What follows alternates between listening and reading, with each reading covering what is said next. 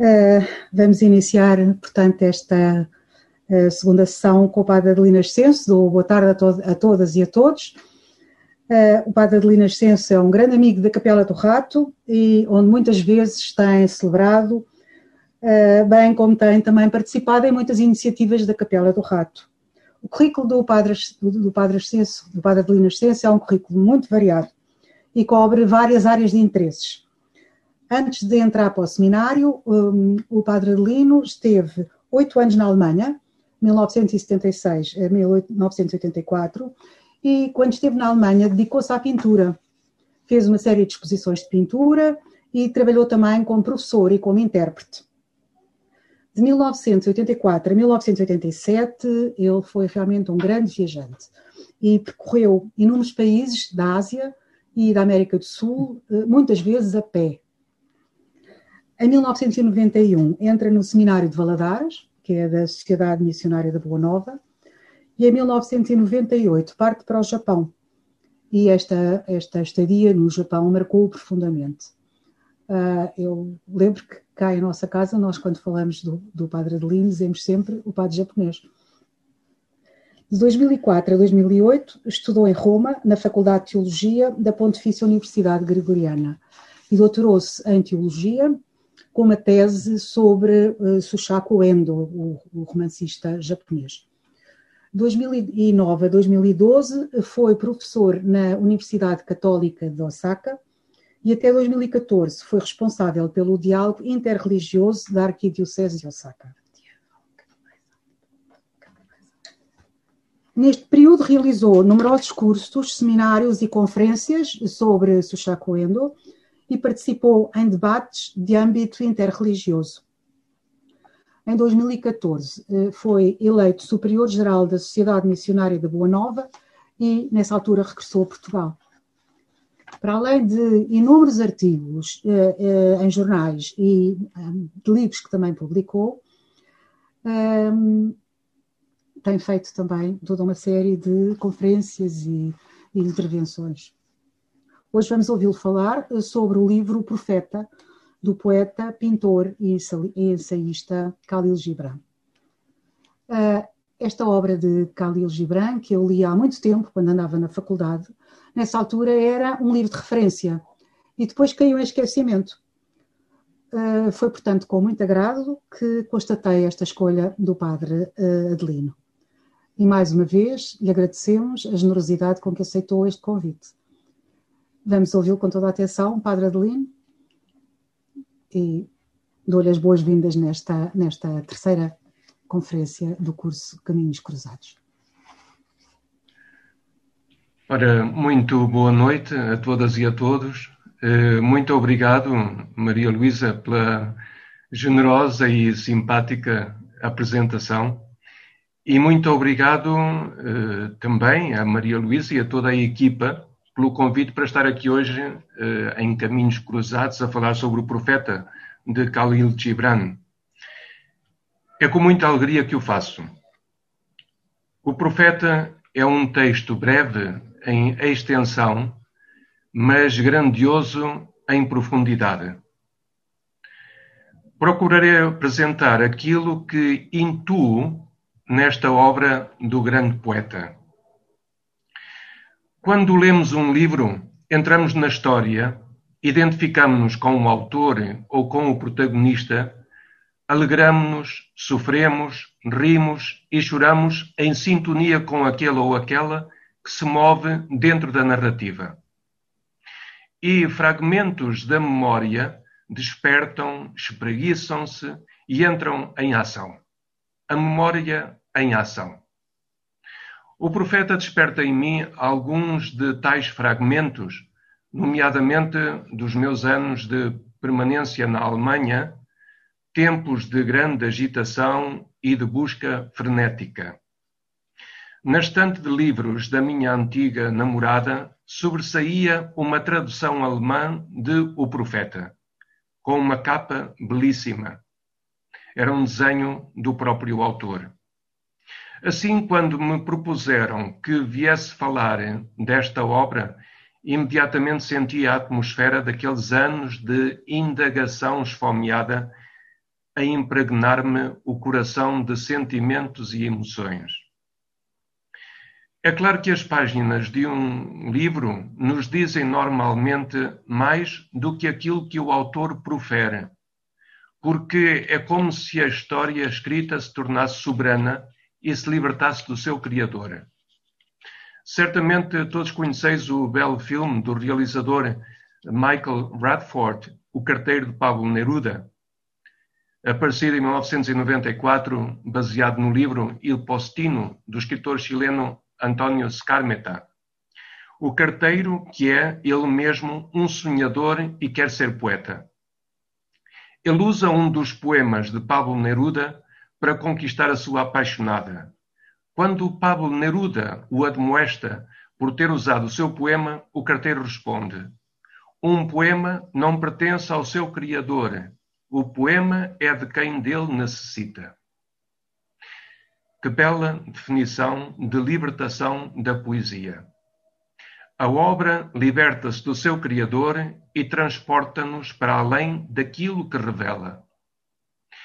Olhamos para o que se encontra por detrás das histórias e compreendemos que nunca poderemos abandonar a nossa responsabilidade de lermos entre as linhas, como refere o filósofo irlandês Richard Kearney na sua fascinante obra The God Who May Be. Declara Kearney que Deus é uma preocupação vibrante do nosso tempo e que o devemos buscar não no reino do ser ou não ser, mas sim na possibilidade de ser, num dinamismo que implica a nossa busca do Deus possível.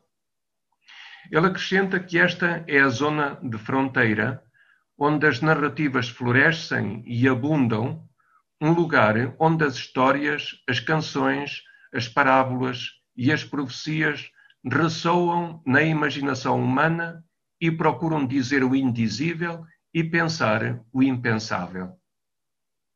Chesterton afirmava que aquilo em que mais acreditava era nos contos de fadas, pois, segundo ele, estes, os contos de fadas, apresentam o retrato mais realista da vida. Contos de fadas, ficção, poesia, imaginação. A imaginação emerge com a função de fio de Ariadne, que nos guiará ao longo do labirinto das nossas buscas sem nos perdermos em racionalismos graníticos ou em sentimentalismos inconsistentes. Penso que este fio de Ariadne acompanhou sempre o nosso autor. Gibran Khalil Gibran nasceu no Líbano a 6 de janeiro de 1883 e viria a falecer no dia 10 de abril de 1931, quando tinha apenas 48 anos de idade. Homem conhecido como rebelde, era um talentoso desenhador. Em 1904 fez uma exposição em Boston onde conheceu Mary Haskell, com quem viria a solidificar uma amizade que se prolongaria por toda a sua vida. Viria, porém, a ser conhecido principalmente como escritor e poeta. O seu primeiro livro foi Música, escrito em árabe e publicado em 1905. A quando da sua permanência em Paris, 1908 a 1910, na Escola das Belas Artes, o escultor Auguste Rodin terá comparado a sua obra à do poeta e pintor William Blake. Curiosamente, Gibran continuava a alimentar a sua veia artística, fazendo esboços de retratos de pessoas como o escultor Rodin, o compositor Debussy, a atriz Sarah Bernhardt e o poeta William Butler Yeats. Gibran nasceu numa família cristã maronita, mas na sua caminhada espiritual há influências do Islão, principalmente do misticismo dos sufis. Uma relação íntima, direta e permanente com Deus. Nos Estados Unidos da América, onde viveu a maior parte da sua vida e onde viria a morrer, travou conhecimento com Abdul Baha, filho do fundador da fé Bahá'í, cuja visão de unidade na diversidade cativou Khalil Gibran e exerceu grande influência em algumas das suas obras, entre as quais O Profeta e Jesus, o Filho do Homem. Susan Reynolds afirma que a influência de Abdul Baha foi mesmo crucial para a elaboração destas obras, O Profeta e Jesus, o Filho do Homem. Em 1918, escreveu o seu primeiro livro em inglês, The Madman, O Louco, coleção de parábolas Sufi. The Forerunner, o precursor, foi publicado em 1920 e em 1923 O Profeta, o qual foi, assim, o seu terceiro livro em inglês. O sucesso de O Profeta foi extraordinário, obtendo reconhecimento universal. Depois do sucesso de O Profeta, o autor ainda escreveu quatro livros em inglês, mas a sua saúde começou a deteriorar-se. Viria a morrer, tal como já foi dito, em 1931, quando tinha apenas 48 anos de idade. Morreu menos de um mês antes de morrer, publicaria, a 14 de março, o livro Os Deuses da Terra. E vamos então ao profeta. E das nossas cinzas um amor mais poderoso se erguerá. Isto é um extrato do final do livro The Forerunner, o precursor, publicado em 1920 e que dá o toque para a ligação a O Profeta. Como o próprio autor terá afirmado, há na despedida de O Precursor a promessa de O Profeta, uma obra que teve longa preparação. Ele, o Profeta, é o meu renascimento e o meu primeiro batismo, o único pensamento em mim que me fará digno de permanecer à luz do sol. Palavras do próprio Gibran. Diria ele ainda: Este livro é apenas uma pequena parte daquilo que vi e vejo todos os dias, apenas uma pequena parte daquelas muitas coisas ansiando por expressão nos corações silenciosos dos homens e nas suas almas. Deste modo, não admira que o profeta, denominado pelo próprio, próprio Gibran o meu livro, seja, de todas as suas obras, aquela que mais se aproxima do coração do autor. O profeta é constituído por 26 sermões. Desde a chegada do navio até o adeus, dentro dos quais se espraiam os seus sermões, são evocados pela voz do profeta Al-Mustafa os mais profundos impulsos e desejos da mente e da alma do ser humano.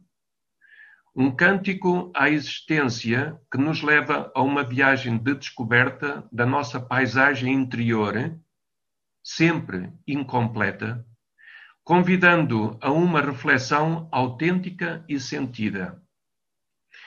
Convido-vos, pois, a que façamos juntos, na companhia do profeta Al-Mustafa, esta viagem pelas nossas salas interiores. Não referirei os 26 sermões na sua totalidade, pois o tempo é limitado.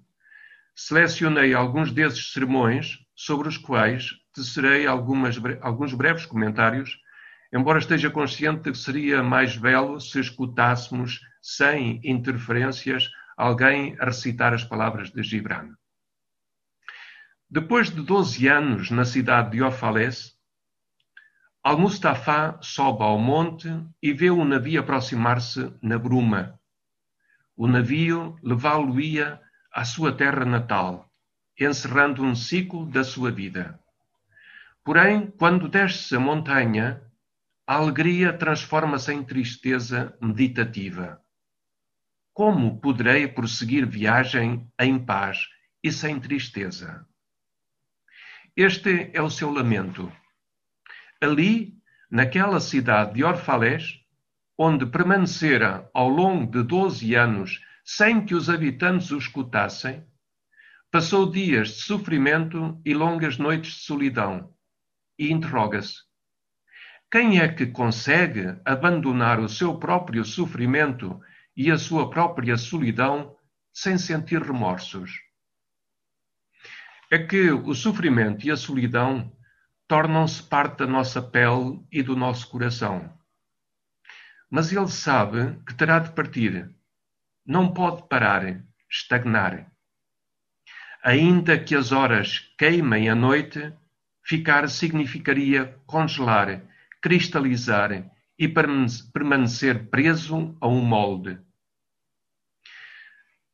Avista os marinheiros, os homens da sua própria terra, e agora apareceis no meu despertar, que é o meu sonho mais profundo. O despertar que é o sonho mais profundo. Sublinhava Khalil Gibran numa outra obra a necessidade de se crer nos sonhos, pois neles está escondida a porta da eternidade. A dimensão onírica é um dos diamantes do poeta. Homens e mulheres deixam os seus campos e vinhas e apressam-se em direção aos portões da cidade, chamando Al-Mustafa e implorando-lhe que não os deixe, pesarosos por sentirem que estão em vias de perder aquele cujas palavras não escutaram. Querem, pois, ainda desesperadamente reter algo. É aí que o próprio Al-Mustafa diz para si próprio: será o dia da partida, o dia da união? E poder-se-á dizer que o meu crepúsculo foi, na verdade, a minha aurora? Os anciãos da cidade imploram que ele não se afaste ainda deles. Foste para nós o meio-dia no nosso crepúsculo, e a tua juventude deu-nos sonhos para sonhar. Os sacerdotes e as sacerdotisas acrescentam: não deixes que as ondas do mar nos separem agora, nem que os anos que viveste entre nós se transformem numa recordação. Muito te amamos. O amor não conhece a sua profundidade até ao momento da separação. Pedimos-te que não nos deixes, que fales conosco e que nos digas a tua verdade. E nós transmiti-la-emos aos nossos filhos, e estes aos seus filhos, e assim jamais perecerá. E ele responde: Povo de Orfalés, de que poderei falar senão daquilo que neste preciso instante se move na vossa alma? E assim inicia a série de 26 sermões, começando por amor e terminando em morte. Amor e casamento. Quando o amor vos acenar, sigam-no, ainda que os seus caminhos sejam difíceis e íngremes. Pois mesmo quando o amor vos coroa, crucifica-vos, e quando vos faz crescer, tolhe-vos. Abana-vos para vos despir, peneira-vos para vos retirar a casca. Dizia o Papa Francisco, há já algum tempo, que a Igreja precisa de ser sacudida eu penso que nós precisamos de ser sacudidos para que nos caiam as folhas amarelecidas e secas e novos rebentos possam brotar. Gibran tem no seu livro, no seu livro da vida, um poema sobre a solidão que diz assim: A solidão é uma tormenta silenciosa que quebra todos os nossos ramos mortos. Porém, faz afundarem-se mais as nossas raízes no vivo coração da terra viva. Pois é, o amor abana-nos para nos despir, peneira-nos para nos retirar, para nos retirar a casca. O amor não possui nem pode ser possuído, pois o amor é suficiente por si só. Isto está intrinsecamente ligado ao que o profeta Al-Mustafa diz sobre o casamento. Cantai e dançai juntos, e sede alegres, mas permiti ao outro estar sozinho, pois ainda que sós, as cordas de um alaúde tremem ao som da mesma música. Isto é uma imagem muito bela. E permanecei juntos, embora não demasiado perto, visto que até os pilares do templo permanecem afastados e o carvalho e o cipreste não crescem na sombra um do outro. Poderíamos acrescentar aqui um apelo a que não sejamos eucaliptos uns para os outros, sugando tudo, sugando tudo e não deixando crescer nada à nossa volta. Dar. Penso na passagem evangélica do óbolo da viúva, em que todos davam daquilo que lhes sobrava, enquanto a viúva, pobre, deu tudo o que tinha para viver. É que há aqueles que têm pouco e que dão tudo, diz-nos Al-Mustafa. Ao dar o pouco que possuía para viver, a viúva deu-se a si mesma. E Al-Mustafa, dais pouco quando ofereceis as vossas posses. Quando vos dais a vós próprios, é que dais verdadeiramente. Sabemos por experiência que aquilo que damos de coração nunca nos fará falta, além de nos proporcionar uma grande alegria.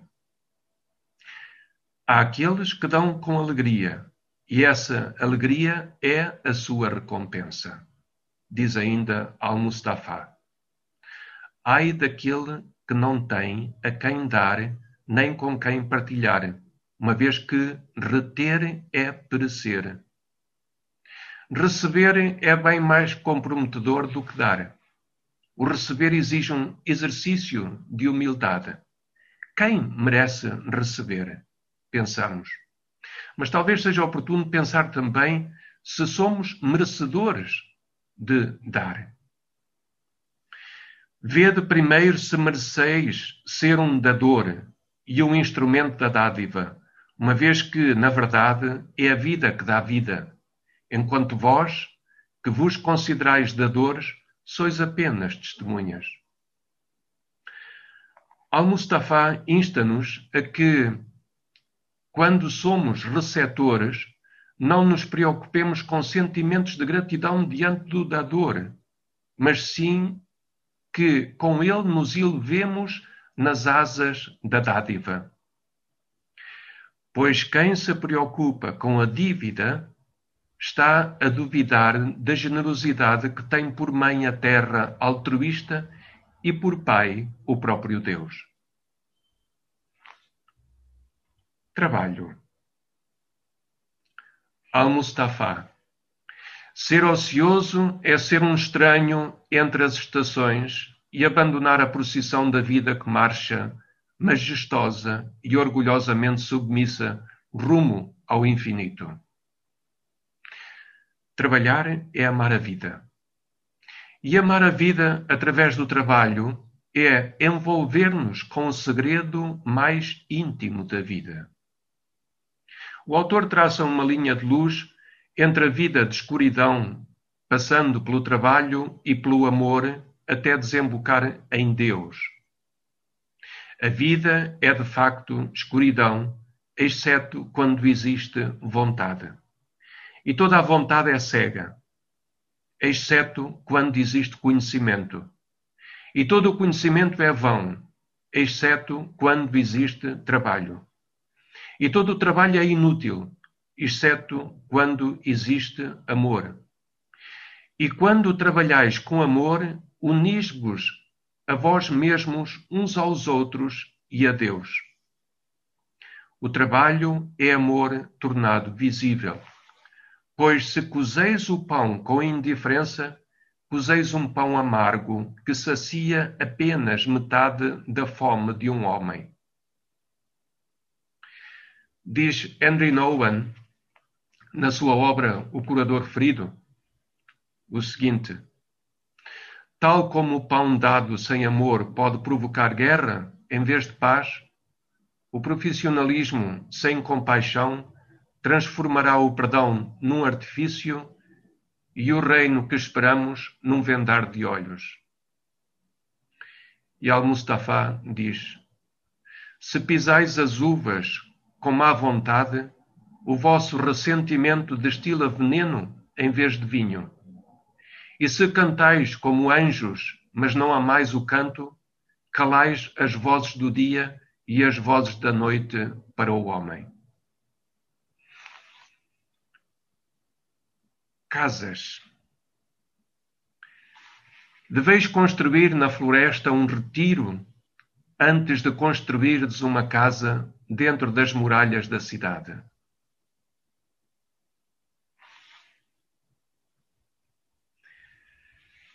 Deveis construir na floresta um retiro antes de construirdes uma casa dentro das muralhas da cidade.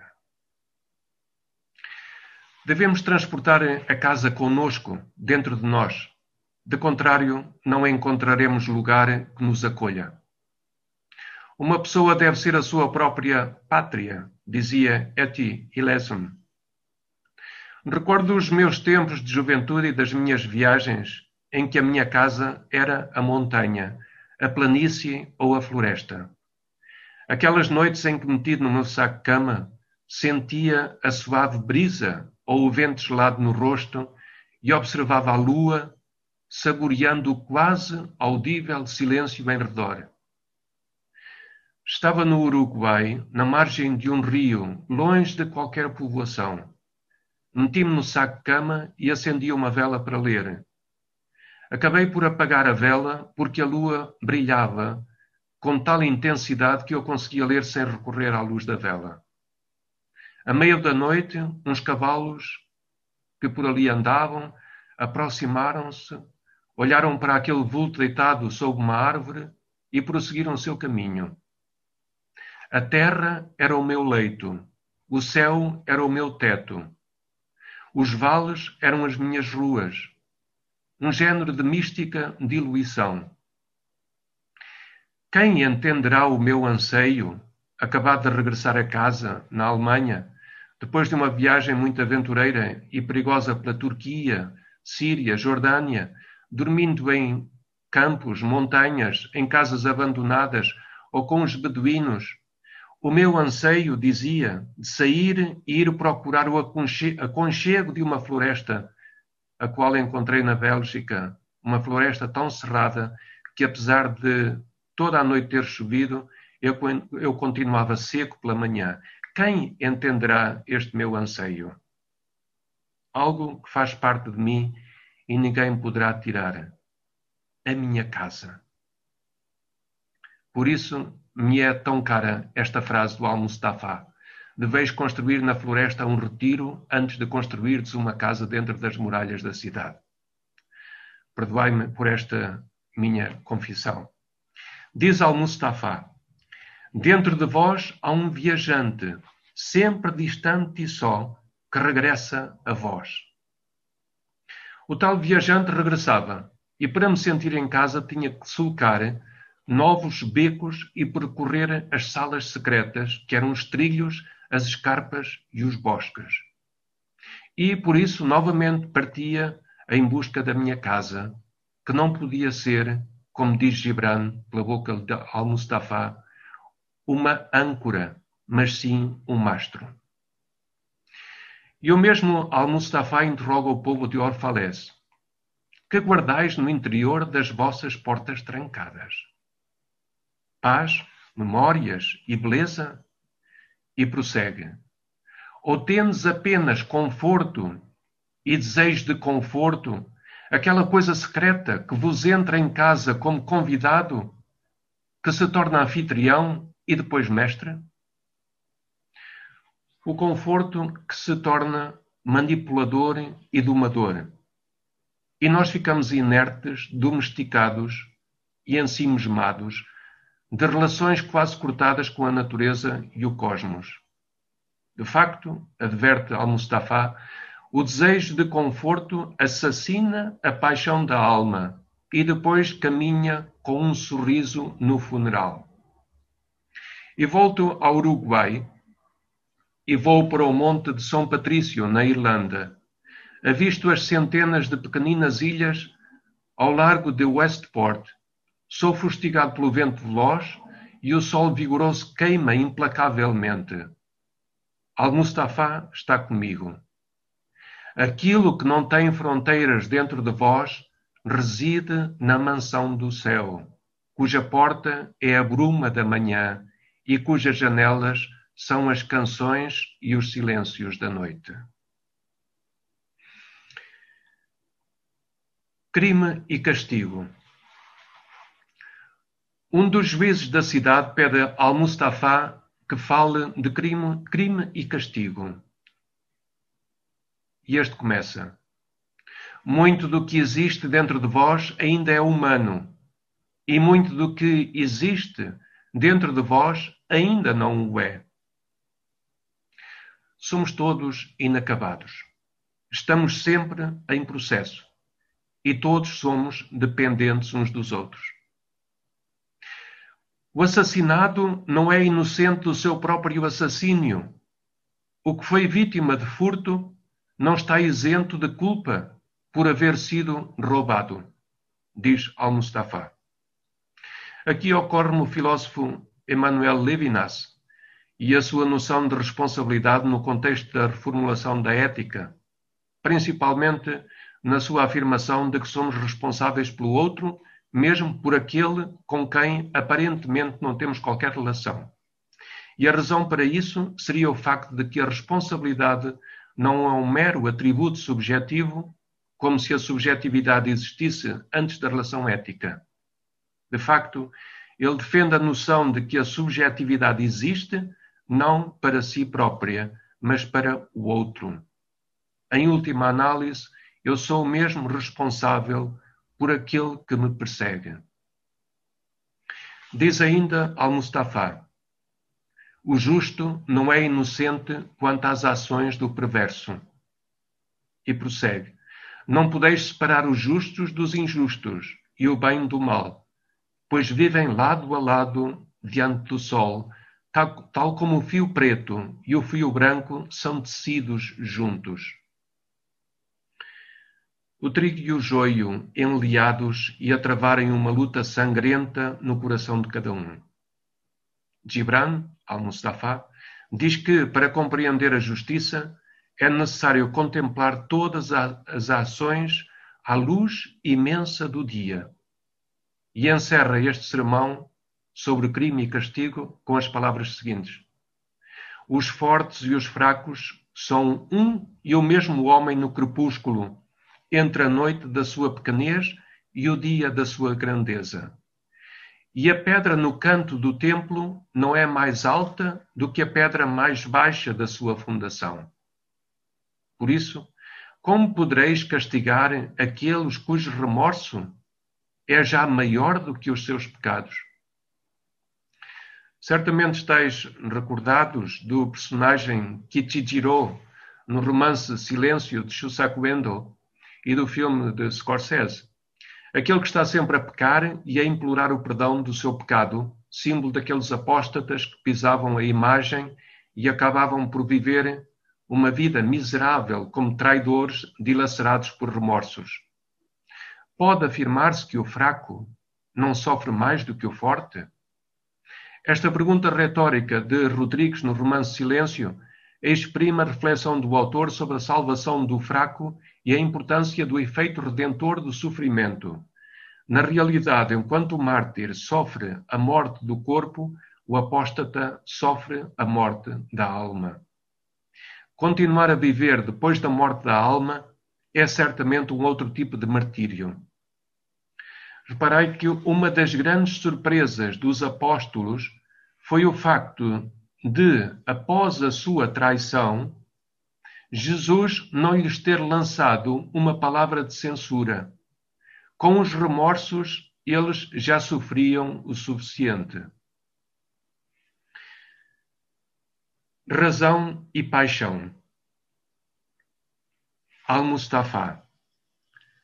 A vossa alma é, a miúde, um campo de batalha onde a razão e o bom senso guerreiam contra a paixão e o apetite a luta entre a razão e a emoção. Que tipo de linguagem se requer quando queremos falar de transcendência, de algo que está para além ou por detrás? Como bem sabemos, esta pergunta não termina em respostas completas, pois Deus ou o transcendente, aquela força que nos sustém na vida, é mais do que existência estática, a ação invisível na nossa existência. Uma realidade vital e revigorante que não podemos conhecer ou descrever exaustivamente. Uma realidade que escapa às nossas aptidões para definir, mas que pode ser experimentada quando há paixão a partir dos afetos, das emoções e do desejo.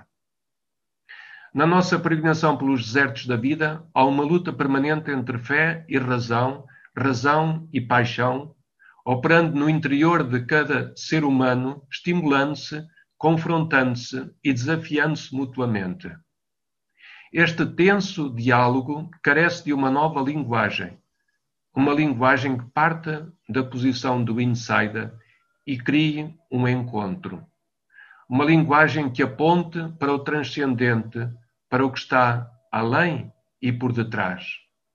Uma linguagem mediadora entre razão e fé, entre razão e paixão. Essa linguagem mediadora é a imaginação, o tal fio de Ariadne no silêncio do labirinto. De facto, como dizia eh, John Henry Newman, cardeal Newman, o coração é normalmente tocado não pela razão, mas sim pela imaginação. Voltemos ao Mustafa.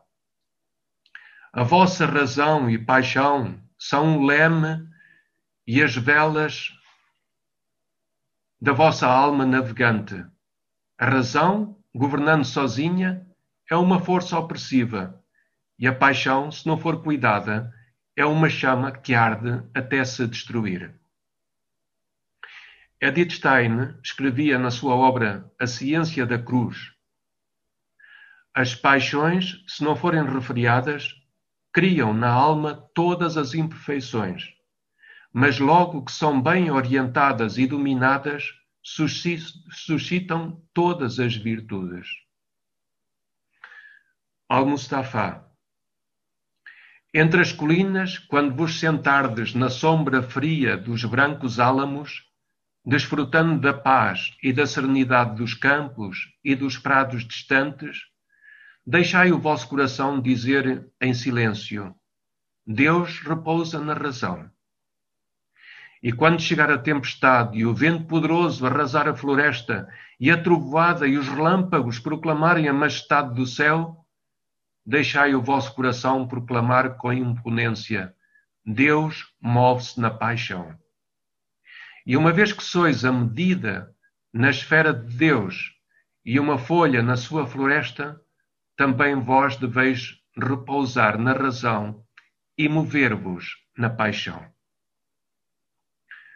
O repouso na razão, o leme do barco, e o movimento na paixão, as velas do mesmo barco. O bem e o mal. À pergunta de um ancião da cidade sobre o bem e o mal, Al-Mustafa responde: o que é o mal, senão o bem, torturado pela sua própria sede e fome? Na verdade, quando o bem tem fome, procura comida até nas grutas escuras. E quando tem sede, bebe até das águas mortas. Sois bons quando sois unos dentro de vós. Diz o padre Otsu, personagem do Rio Profundo de Shusaku Endo, que Deus faz uso de toda a nossa fraqueza, mesmo do nosso pecado, e transforma tudo, dando-lhe uma nova luz. E Eti Ilesum, no seu diário, qualquer situação, por muito miserável que seja, é absoluta e contém em si o bem e o mal. Al-Mustafa, sois bons quando sois unos dentro de vós. Aí está a realização da nossa identidade. A dificuldade de sermos dominados pelo mal, é a nossa condição não nos sentirmos unificados nem reconciliados conosco mesmos. Na mente pura e unida, Deus pode morar. Da mente dilacerada múltipla, Deus afasta-se, declaram os padres do deserto. Ainda Al-Mustafa, o fruto necessita de dar, tal como a raiz necessita de receber. Somos simultaneamente fruto necessitado de dar e raiz necessitada de receber. Esta é a nossa condição. E não esqueçamos que, como consta no ensinamento Zen, a semente nunca vê a flor. Eu penso que esta é uma imagem eh, extremamente sugestiva, como tem muitos, como, como são muitas nos ensinamento, no ensinamento Zen. A semente nunca vê a flor. Al-Mustafa, a vossa bondade reside na vossa ânsia pelo eu maior, e esse desejo está dentro de todos vós. Mas, em alguns de vós, essa ânsia é uma torrente que se apressa com grandeza em direção ao mar, transportando os segredos das colinas e as canções da floresta. E noutros, é uma corrente mansa que se perde em ângulos e curvas e se demora antes de chegar à costa. Devemos abrir-nos à surpresa, à perplexidade, à diferença no outro, sem armaduras nem espadas em riste, mas sim com mãos postas em atitude de respeito e cabeça baixa em atitude humilde. Requer-se a consciência de que nunca estamos à altura da nossa profundidade. Como dizia o beneditino alemão Elmar Zalman, nem estaremos à altura da profundidade do outro. Al-Mustafa termina este sermão com as palavras seguintes: Aqueles que são verdadeiramente bons não perguntam aos nus: Onde está a tua roupa? Nem aos que não têm abrigo: O que é que aconteceu à tua casa? Diz ainda Zalman: Não há ninguém que não tenha o seu lado coxo, que não traga no rosto a marca de alguma derrota, de um trauma. Mas também não há ninguém que não traga consigo um fragmento de esplendor. Oração. Os padres do deserto dizem que a oração é o espelho do monge e que a oração pura é aquela que é breve em palavras e grande em obras. Já é quase lugar comum dizer-se que a oração é relação, uma relação com um tu. Nós entramos nessa relação e transformamos-nos nós mesmos em oração. Uma oração breve em palavras e grande em obras. Há muitos diferentes tipos de oração: petição, louvor, agradecimento, adoração, presença, unificação, etc. Mas normalmente concentramos as nossas forças em orações de petição é que a ideia de um Deus ex machina, aquele Deus que sobe ao palco para resolver uma situação complicada e aparentemente sem solução, ainda perdura nas nossas mentes. E que nos diz Al-Mustafa em relação à sacer... em resposta à sacerdotisa que lhe pede que fale da oração. Rezais durante a aflição e a necessidade. Quem dera que também rezasseis quando estáis plenos de alegria e nos dias de abundância. Ocorre muitas vezes aquela minha professora de violino, a quando dos meus tempos na Alemanha era protestante, ela, não eu, e encontrava consolo para os seus problemas na comunidade. Dizia ela sobre um seu amigo, violinista brilhante, ele não precisa da religião nem de rezar para nada, pois ele tem tudo o que quer: fama, dinheiro. A oração como atitude utilitarista. Al-Mustafa. O que é a oração senão a expansão de vós próprios no ar que todos respiramos? Esta é uma definição que nos transporta para outras distâncias, onde as palavras sofrem de pungente limitação.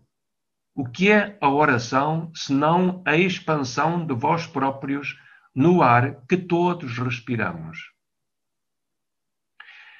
Quando orardes, erguei-vos para vos encontrardes no ar com aqueles que também estão a rezar e que só na oração podeis conhecer.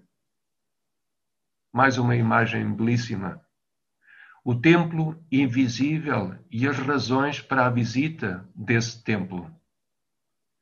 Al-Mustafa, apenas o êxtase e a doce comunhão.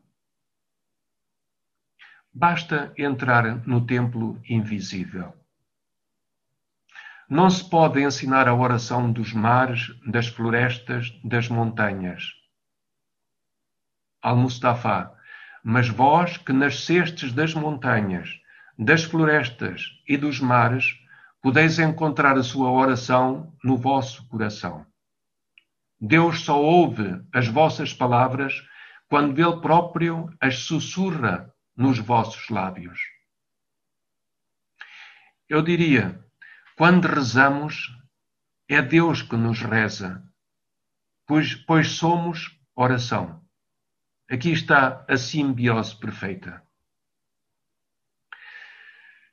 A noite é a estação da procura e do encontro, referia Gibran em O Jardim do Profeta, obra publicada postumamente em 1933. No silêncio da noite será o coração que reza. E reza assim: Deus nosso, que sois o nosso ser alado. É a vossa vontade em nós que impera. É o vosso desejo em nós que deseja. É a vossa ânsia em nós que transforma as nossas noites, que são vossas, em dias que também são vossos. Não podemos pedir-vos absolutamente nada, pois conheceis as nossas necessidades antes de as termos. Sois a nossa necessidade, e quando nos dais mais de vós, estais a dar-nos tudo. Religião. Fala-nos da religião, pede um velho sacerdote. E Al-Mustafa responde: Falei eu até hoje de outra coisa? Não é a religião todos os atos e toda a reflexão e ainda aquilo que não é nem ato nem reflexão, mas uma maravilha e uma surpresa que floresce para sempre na alma, mesmo quando as mãos talham a pedra ou cuidam do tiar? Quem poderá separar a fé das suas ações ou a crença das suas ocupações? Um dos grandes perigos, quando refletimos sobre trans, o transcendente e o religioso, é o de colocarmos tal tipo de reflexão em gavetas, muitas vezes gavetas separadas do cotidiano. Mas Deus, ou o transcendente, fala-nos através das nossas vidas e através do mundo à nossa volta. O seu poder opera invisivelmente através dos eventos triviais do nosso cotidiano, através das aparentemente insignificantes atitudes e através dos pequeninos gestos, palavras, silêncios, toques. Deus move-se entre os tachos, dizia Santa Teresa. E as palavras de Al-Mustafa são contundentes. Aquele que enverga a sua moralidade como se do seu melhor fato se tratasse, ficaria melhor nu. E acrescenta: a vossa vida diária é o vosso templo e a vossa religião. E sempre que entramos em tal templo, devemos levar conosco tudo o que somos. Al-Mustafa. E se quereis conhecer Deus não vos dediqueis a resolver enigmas. Olhai à vossa volta e vê-lo-eis a brilhar com os vossos filhos. E contemplai o firmamento. Vê-lo-eis a andar nas nuvens, estendendo os braços para os relâmpagos e descendo em forma de chuva. Vê-lo-eis a sorrir nas flores e depois a erguer-se e a acenar com as mãos nas árvores. O adeus. Finalmente, o adeus. Fui eu que falei? Não fui eu também ouvinte? São palavras de Al-Mustafa. Ao ser interpelado pela vidente Al-Mitra, quando a noite já chegara e o vento pedia ao profeta que deixasse Orfalés. Al-Mustafa dirige-se para o barco e a multidão segue-o. Ele diz-se menos apressado do que o vento, mas sabe que terá de partir. Nós que vagueamos e procuramos eternamente os caminhos solitários, nunca começamos um dia onde terminamos o outro. E o nascer do sol nunca nos encontra onde o pôr do sol nos deixou. Mesmo enquanto a terra dorme, viajamos. Vou-me com o vento, povo de Orfalés, mas não em direção ao vazio. O profeta Al-Mustafa garante que regressará de um profundo silêncio. Parte após ter sentido o coração dos habitantes da cidade ecoar no seu e de ter conhecido a alegria e a dor de todos aqueles que o escutaram. Também fez seus os sonhos da multidão, os sonhos nos quais se deve confiar, pois neles se esconde o portão da eternidade. O profeta esteve no meio do povo, como um lago no meio das montanhas, refletindo os cumes das montanhas e as colinas sinuosas, existentes em cada um dos ouvintes. Ao seu silêncio juntou-se o sorriso das crianças, como torrentes, os anseios dos jovens como rios. É no homem infinito que sois infinitos, e foi ao contemplá-lo que vos contemplei e amei. Cada um com a característica de elo mais fraco e simultaneamente o elo mais forte. Medir-vos pela vossa ação mais pequena significa julgar o poder do oceano pela fragilidade da sua espuma. Al-Mustafa diz que não veio como sábio para oferecer sabedoria, mas sim colher a sabedoria do povo de Orfalés. E encontrou algo maior do que a sabedoria. E acrescenta: Muitas vezes sois felizes sem o saberdes. Dos habitantes de Orfalés, Al-Mustafa recebeu algo maior do que riqueza, poder e glória. Eles deram-lhe uma sede mais profunda de vida. E acrescenta: Não há, por certo, maior dádiva para um homem do que aquela que transforma todos os seus objetivos em lábios ardentes e toda a sua vida numa fonte. E aqui reside a minha honra e a minha recompensa. Sempre que vier à fonte beber, encontrarei a própria água sedenta, e ela beber-me-á enquanto eu a beber. Como diz Santo Efraim da Síria, século IV, o sedento que bebe da fonte, muito mais é o que perde do que o que toma. Diz Gibran numa outra obra: Dai graças à vida pela dádiva da sede. Sem sede, o vosso coração é apenas a praia de um mar infértil, sem música e sem maré. Al-Mustafa agradece a generosidade dos habitantes de Orfalés e louva a sua falta de consciência dessa mesma generosidade. Por que louvar a falta de consciência da generosidade. A generosidade que se olha a si mesma ao espelho transforma-se em pedra.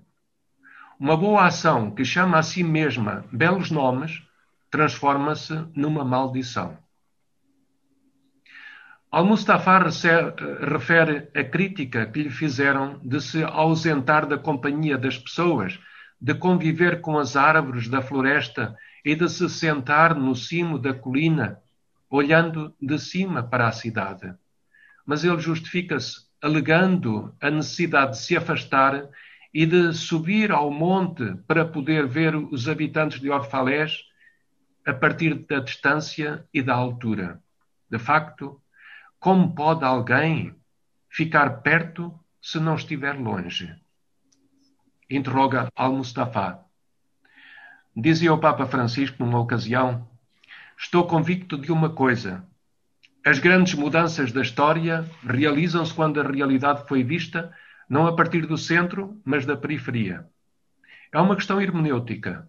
Compreende-se a realidade apenas quando se olha da periferia e não quando o nosso olhar se coloca num centro equidistante de tudo.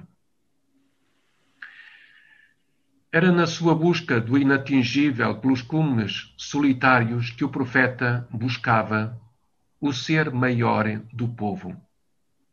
E diz-lhes: Aquilo que sois habita no cimo das montanhas e vagueia com o vento. E acrescenta: Aquilo que em vós parece mais fraco e confuso é, na verdade, aquilo que é mais forte e determinado. A fortaleza, da fragilidade. O profeta exemplifica com o fôlego que e construiu e fortaleceu a estrutura dos vossos ossos e o sonho que construiu a vossa cidade e tudo o que existe nela. Al-Mustafa olha e vê o capitão do navio de pé ao leme, esperando pacientemente que ele termine o discurso. O vento sopra e as velas estão irrequietas. Não vos esquece, não vos esqueceis de que voltarei. Daqui a mais algum tempo, a minha ânsia reunirá pó e espuma noutro corpo. Um pouco mais de tempo, um momento de repouso sobre o vento, e outra mulher trar-me-á dentro de si. E Al-Mustafa parte. A vidente, Almitra, fica em silêncio, contemplando o navio até este desaparecer na, na neblina. Quando todas as pessoas tinham dispersado, ela continuava de pé, sozinha, no cais, lembrando-se das, das suas palavras no fundo do seu coração. Um pouco mais de tempo, um momento de repouso sobre o vento, e outra mulher trar-me-á dentro de si. Muito obrigado pela vossa escuta atenta.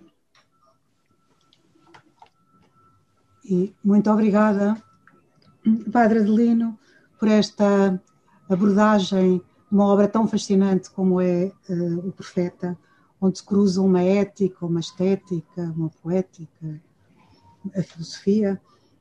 Uh, a minha questão é como é que este livro, que marcou gerações, como foi a minha geração, por exemplo, uh, e que tem tanto para nos dizer, seja, e não sei se me engano, mas penso que praticamente tenha sido praticamente esquecido e é uh, desconhecido para muita gente uh, que lê, que se interessa, que, que, estuda, mas que, por exemplo, ao olhar o programa do curso de, nos Caminhos Cruzados, quem me pergunta, o que me perguntavam é sempre: Ah, e Khalil Gibran, não conheço.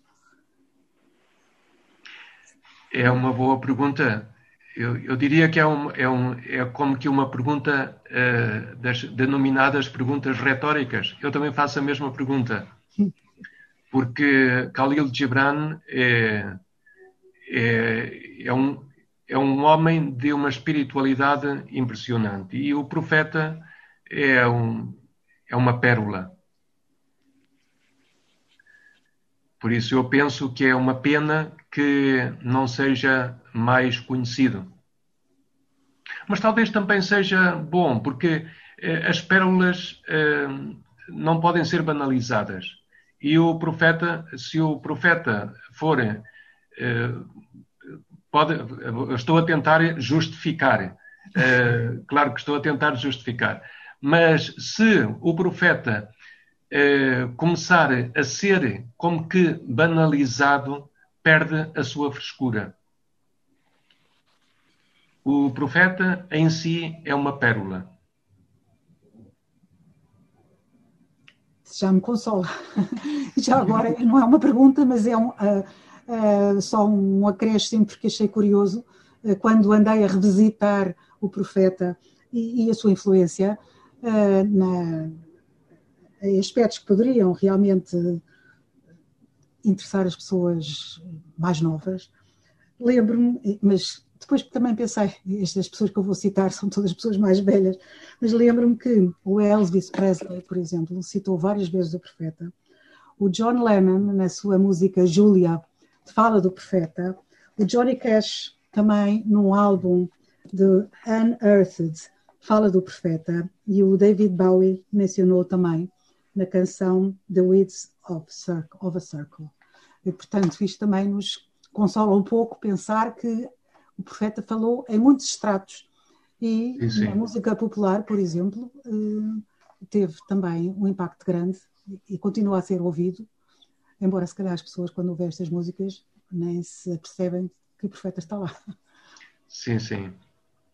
É um livro muito profundo, é, é um livro de uma grande espiritualidade e é muito profundo, porque é um livro que não se pode ler de uma vez só é necessário voltar a ler, porque conforme nós vamos lendo, eh, nós vamos evoluindo, nós somos sempre incompletos, vamos, vamos uh, o nosso, o nosso, a nossa identidade vai sofrendo alterações, como é normal. E, e, e eh, de acordo com essas modificações que, vão, que existem no nosso interior, ao longo dos tempos e com as experiências que vamos adquirindo, nós vamos eh, ler esse, esse tesouro, essa, essa joia, de uma forma um pouco diferente. E vamos uh, analisar a profundidade de uma forma um pouco diferente. Portanto, eu diria que é um livro para revisitar. Eu recordo quando eu referi aquele, aquele episódio logo no início, uh, o meu primeiro contacto com, com o profeta, que foi quando estava na Alemanha e que foi precisamente na estante de livros da minha antiga namorada. É, claro, para, que, para as pessoas que não me conhecem, é, eu, antes de ser padre, naturalmente, antes de entrar para o seminário. para as pessoas que não me conhecem. É, mas eh, nessa altura impressionou-me muito, mas agora, ao reler, eu li-o várias vezes depois disso, mas há sempre passagens que me ajudam a aprofundar mais, conforme, naturalmente, eh, o meu interior eh, vai sendo, de certo modo, modificado. Há algo que não muda e depois há outras coisas que vão mudando de acordo com as experiências que nós vamos tendo ao longo da nossa vida.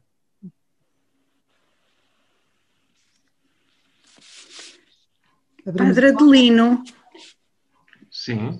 Tenho aqui algumas questões. Será que posso começar? Sim.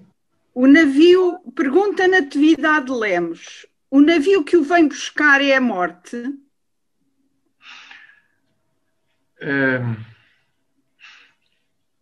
pode ser uma interpretação, eh, porque eh, quando ele diz que regressará, que voltará, aí poderá ser eh, voltar como ressuscitado, mas ou voltar, se nós quisermos analisar de uma forma já um pouco mais oriental, como um género de reencarnação numa vida seguinte mas eu não encararia como, como, como a morte, eu encararia como uma fase da vida, porque ele esteve 12 anos e 12, no signo chinês, os 12 animais, é uma fase eh, completa, portanto, é um zodíaco completo. Ele esteve 12 anos e então termina esses 12 anos, terminou essa fase, digamos, de uma fase da sua vida.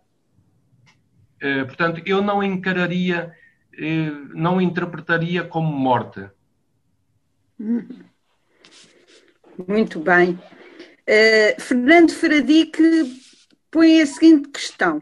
Quando diz logo no início, sou acaso uma harpa para que em mim toque a mão do omnipotente ou uma flauta para que o seu som. É, deixei de ouvir. Eu, não, e está agora está a ouvir? Agora estou a ouvir, sim. Eu vou repetir. Eu vou repetir. Quando diz logo no início, sou acaso uma harpa para que em mim toque a mão do omnipotente ou uma flauta para que o seu sopro me atravesse? Não está a falar de Deus? É, eu penso que em todo o livro, do princípio ao fim, ele está a falar do toque de Deus. Uhum. Mas eu, eu eh, seria cuidadoso no que diz respeito às palavras eu, em vez de Deus, eu diria o toque do transcendente. transcendente. Aquilo que eu referia no início do, do, do Kearney, uh, o, o, livro dele é, é, é, um livro que me impressionou muito. The God Who May Be, portanto, o, o Deus da possibilidade, uh, o Deus possível. E esse Deus possível pode ser o transcendente. Portanto, eu, uh, em vez de eu teria um pouco mais de reserva no que diz respeito à nomenclatura Deus, propriamente. Uhum. Eu diria transcendente, mas penso que em todo o livro, desde o princípio ao final, há o toque do transcendente. Ana Pedro pergunta uh, que edição é que seguiu, Padre Adelino? Oh, uma boa pergunta. Uh, agora é... Agora teria. Eu foi, foi eu, eu tenho, foi uma edição portuguesa. Aliás, uma tradução portuguesa. Não. Não, não foi a tradução portuguesa, não. Ou foi? Já nem me recordo. Eu tenho a impressão que eu, eu usei dois exemplares. Teria que ir agora ali procurá-los. Mas eu usei também uma tradução portuguesa que é um livro de bolso. Não sei qual é a editora. Muito bem. Olha, tenho aqui uma, uma questão da Leonor Escaleira, que é um pouco diferente. O que leva Padre Adelino a toda a errância que fez?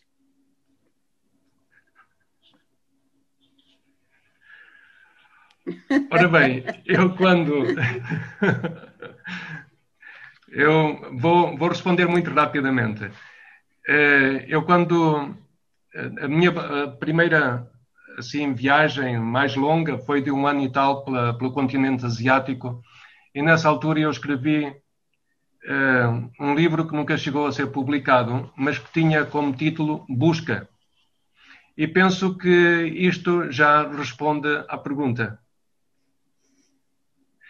Eh, como eu dizia no início, eu também estava, eu estava, quando eu estava na Alemanha, eu era um buscador frenético. Digamos que eu defino-me assim, era um buscador frenético. Hoje não sou tão frenético, mas, mas continuo a ser um buscador. Portanto, o que me levou a essa errância, essa necessidade de sentir a montanha ou o céu como o meu teto, o chão como a, a minha casa, o, a montanha como enfim, como sem paredes, os rios como, eh, como os, quase as veias da, da, do meu corpo, isso eh, eu tenho a impressão que tem a ver também com a minha infância desde a infância que eu estive muito ligado à natureza. Mas eu direi que a minha errância se deve fundamentalmente à busca. Um estado permanente de busca. Não sei se Aqui pergunta o Luís o Luís Felipe Santos, buscador, que busca?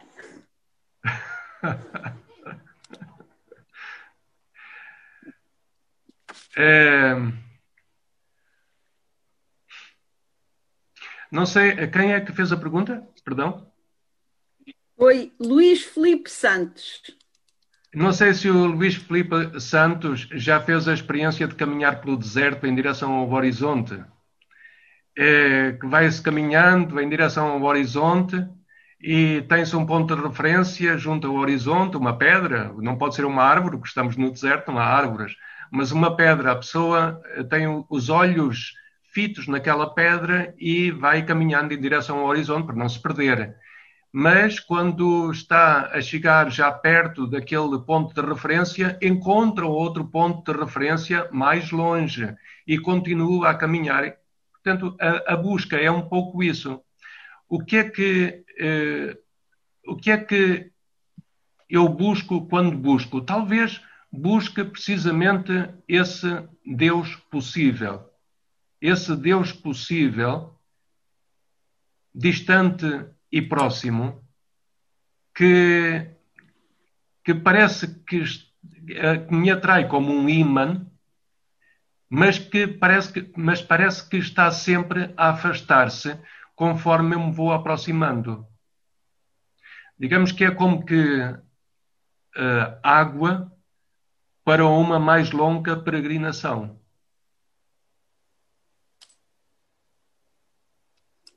Muito não bem. sei se respondi satisfatoriamente, mas também não posso ser mais, Olha, mais objetivo. A clara pergunta: não pensa publicar esse livro Busca? ah, já foi há muitos anos. Uh, esse livro já está uh, esquecido. Uh, há muitos muitas partes, muitos episódios desse livro que já foram publicados em artigos, outros que talvez venham a ser publicados dentro de algum tempo, mas, mas o livro em si, esse que escrevi nessa altura, isso já está esquecido, porque mesmo que se eu fosse agora a rever aquelas 500 páginas, eu reduziria aquilo com certeza a 300 e a maior parte daquilo eu teria que atualizar. Calculo eu. Muito bem. Eu penso que já tivemos aqui muitas questões, Padre Adelino. Penso que uh, já, já o podemos deixar de descansar e agradecer. Não sei se o Padre António quererá dizer alguma coisa. Não está a ouvir. Ou a Luísa. Eu, se o Padre António Também... não, se o Padre António não, está a ouvir, serei eu então Tá. a declaração, mas gostava que ele falasse. Pronto, É capaz de não estar a ouvir, porque não. Pronto, então diria mais uma vez que foi realmente um privilégio ouvi-lo uh, e acho que foi um convite para relermos o Khalil Gibran ou então para o lermos na primeira, na primeira mão, se há gente que realmente, e penso que haverá muita gente que, que o desconhece. Muito obrigada, Padre Adelino. Nada, muito obrigado também. E Muito obrigada. Uma... Obrigado, Padre Adelino. E uma boa noite para todas e, e para todos. Muito obrigado. Obrigada, Padre Adelino. Nada, nada. Olha, se souber, depois mande-nos a edição, está bem? Que estão a pedir. Ah, está bem. Está bem? Eu talvez. Obrigada. Vou ver se, vou ver se encontro. Está bem, está bem. Eu acho que há na Europa América. Sim. Na Europa América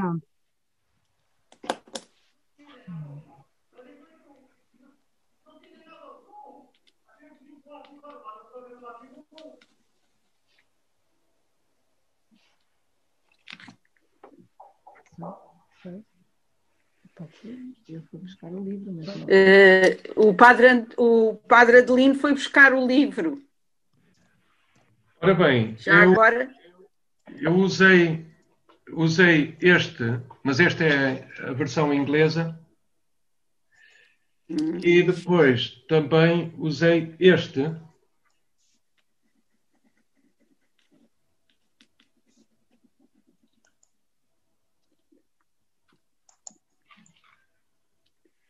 António quer falar, mas não me ligou o micro. Yeah. Ligar o próprio micro. Editora é... Nascente. Olá, Padre António, que pode ligar o micro, eu não sei. Finalmente consigo falar, já tenho som. Estava aqui aflito, queria intervir, mas não, a tecnologia não me permitia. Peço desculpa. Portanto, isto é Bertrand, acho eu. É, Padre Adelino, eh, antes de, de, lhe dar uma palavra um bocadinho mais oficial, ou do capelão, uh, o António quer lhe fazer uma pergunta. Sim. O profeta, uh, puder-se-á poder falar, a partir do profeta, de uma experiência mística, espiritual, comum a qualquer experiência religiosa, e mesmo sem qualquer experiência religiosa, perfeitamente uma mística do humano, que se calhar nunca há mística do humano, e vou-me contradizer, nunca há mística profunda do humano, nunca há vida interior, sem busca de um divino em nós. É, eu penso que sim. Portanto, a, a resposta é positiva. Penso que é, quanto mais humanos somos, mais nos aproximamos do divino. E por isso é que eu penso que este livro, O Profeta, eh, pode ser eh, apreciado como, como livro de, de como, como eh, livro de espiritualidade para qualquer religião ou para pessoas que não professem qualquer religião.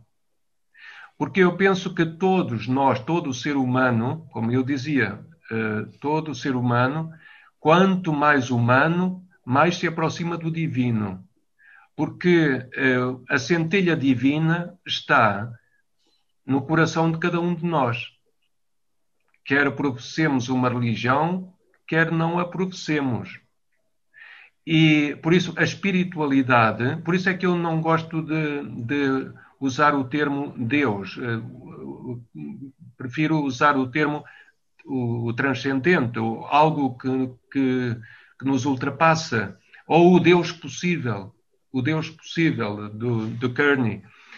Mas eu penso que sim, que este livro pode ser eh, proveitoso para a espiritualidade até daqueles que se consideram ateus ou agnósticos, sem dúvida alguma. Eh, muito obrigado, Padre Adelino. E, e é uma coincidência feliz, eh, muito feliz, não foi pensada eh, em nada, mas acabou por acontecer que no último dia de oração, no do oitavário de oração pela unidade dos cristãos, o Padre Adelino, com o seu compromisso pessoal, e a sua experiência de vida nos traga um autor de tradição cristã maronita. Uhum. É uma feliz coincidência, quase que podemos acolher como daquelas coincidências que Deus nos põe no nosso caminho para nos unir ainda mais.